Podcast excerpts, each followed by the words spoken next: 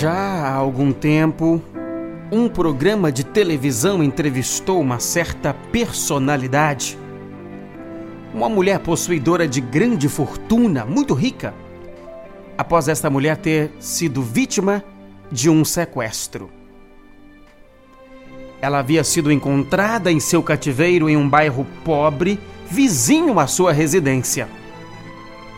O entrevistador perguntou a ela sobre os traumas e os efeitos do sequestro e como ela vinha conduzindo a vida agora após a ocorrência tão marcante.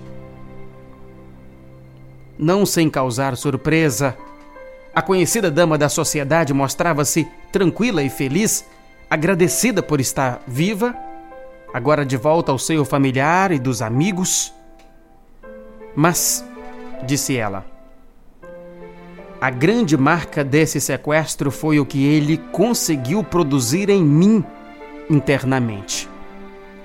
Nos dias de cativeiro, eu ficava pensando e refletindo o que era realmente importante para mim, o que valia a pena, o que tinha valor. Naquele momento eu quase não dispunha de nada, nem mesmo do destino da minha vida. Foi aí que percebi que coisas sem importância ou significado eu valorizava demais. Jamais seria capaz de sair do meu carro para abrir o portão da minha casa. Isso era função dos empregados, eu pensava. E por outro lado, dei-me conta de quanto tempo eu passei longe de minhas filhas em atividades dispensáveis ou fúteis, abrindo mão de conviver com os meus dois grandes tesouros. Desde que retornei para casa, meus valores são totalmente outros. E comecei também a trabalhar voluntariamente em uma associação para melhorar as condições de vida daquela comunidade onde estive em cativeiro. As lições que essa senhora retirou de um momento de dor e dificuldade são exemplares. Porque, afinal, é exatamente esse o papel que a dor tem em nossa vida nos provocar a melhoria. É verdade que a vida poderia se utilizar de muitas outras ferramentas e várias vezes o faz. Há inúmeras situações em que somos convidados a sermos melhores através da docilidade, do amor, da gentileza, da candura, porém quase sempre abrimos mão de caminhos mais amenos para amadurecermos. É quando a vida percebe ser necessário utilizar-se de outras ferramentas para que o aprendizado se faça.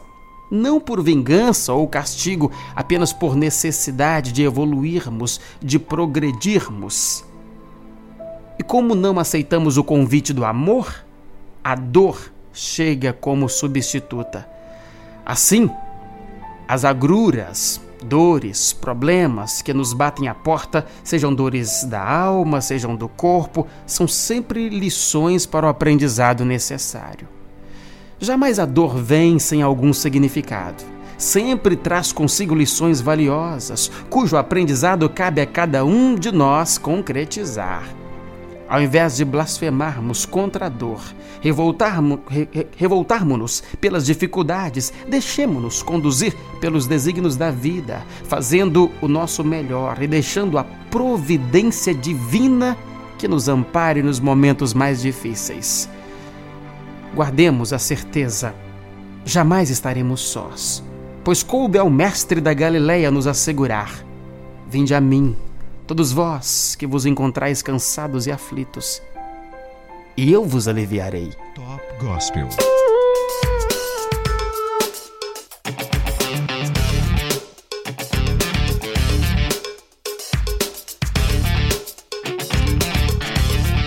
A frase do dia para você parar e pensar comigo é sobre recomeço, de Friedrich Nietzsche. Friedrich Nietzsche, nascido em 1844 foi um filósofo, escritor, poeta e, e filólogo alemão, um dos mais importantes do século XIX. Ele escreveu a obra O Anticristo e Assim Falava Zarathustra. Sobre recomeço, Friedrich Nietzsche teria dito. É preciso ter o caos dentro de si para gerar uma estrela dançante. Top Gospel.